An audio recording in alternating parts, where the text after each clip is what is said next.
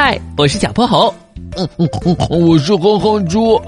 想和我们做好朋友的话，别忘了关注、订阅和五星好评哦。下面故事开始啦！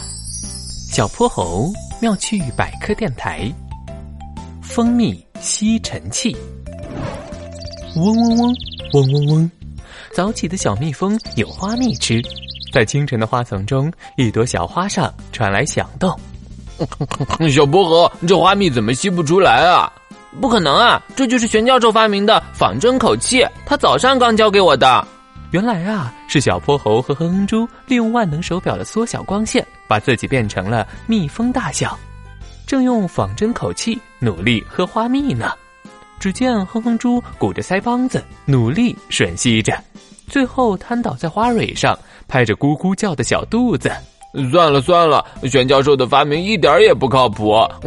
嗯，别放弃啊，哼哼猪，我们再去试试别的小花、小草、小树也行啊。他们坐着筋斗号降落在一棵蓝莓树上，拖着果肉的绿色枝叶的边缘，整齐的排列了一圈亮晶晶的水珠。哎，忙活了一早上，什么也没吃到。蓝莓上的露珠就是我的眼泪。呵呵呵呵。哼猪，这可不是露珠，露珠一般会铺满整个叶片，形成一层水膜，而整齐排列在边缘的叫做植物吐水现象。这是因为叶间蒸腾作用变弱，植物只能通过叶子边缘的小孔排出水分。可别小看这些吐出来的小水珠哦，里面还富含大量营养，是一些昆虫最喜欢的食物。那我可以喝吗？嗯哼哼哼就这么点儿吐出来的小水珠，你可吃不饱。你不就是想喝新鲜花蜜吗？这有什么难的？玄教授一定有办法。玄教授正在实验室里做研究，他戴着厚厚的镜片，头发乱糟糟的，看起来又迷糊又邋遢。难怪他总说这儿是他的老糊涂实验室呢。咯咯咯咯，小破猴，你们可算来了！快帮我找找我的吸管放哪儿了。玄教授左手拎着一袋豆浆。右手捏着一个土豆丝卷饼，在实验室里绕来绕去。随着他的走动，土豆丝纷纷从卷饼里掉下来，成了他的小尾巴。玄教授，你早上给我的不会是你的吸管吧？小泼猴瞪大了双眼，把那根仿真口气递了过去。原来真在你这儿啊！咯咯咯咯。我说怎么吸不上来呢？白忙活了。玄教授，你也太糊涂了！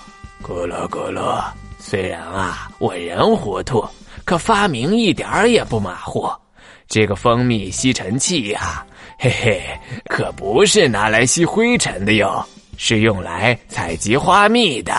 咕噜咕噜，但是一定别忘了，呃，我要说什么来着？老糊涂玄教授又犯迷糊了。小泼猴和哼哼猪装备上蜂蜜吸尘器，又向花丛进发了。按下红色按钮，金属探头中伸出针管状的口气，甜滋滋的花蜜顺着透明管道流进了储备箱中。勤劳的小蜜蜂哼哼猪真像做清洁似的，用吸尘器扫过每一朵花，而小泼猴在花朵上跳来跳去，不断加大吸力。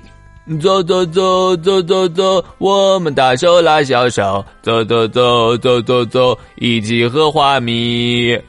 哟呵，哼猪，这下你想吃多少就能吃多少，刷刷刷，火力全开。哎，嗯，这个蓝色按钮是什么？是最最最最大的龙卷风吸力吗？就在小泼猴按下蓝色按钮的一瞬间，万能手表亮起了红光，是玄教授的通讯邀请。小泼猴，我想起来了，咕噜咕噜，千万别按那个蓝色按钮，那是一个喷射装置。玄教授，啊，下次能不能早点说？啊吸尘器的探头发出一阵嗡鸣，而后猛地将储备箱中的花蜜喷射出来，强大的后坐力让小泼猴被弹飞出去。啊！救命！蜂蜜喷射器源源不断的喷发着，它疯狂的扭动管道，然后发出了一阵烧焦的气味。小泼猴狠狠摔在了草地上。哎呦喂，痛痛痛痛痛痛死了！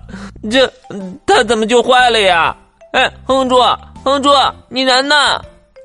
可怜的哼哼猪被小泼猴喷射的花蜜砸个正着，它竟然被花蜜和另一只小蜜蜂粘在了一起。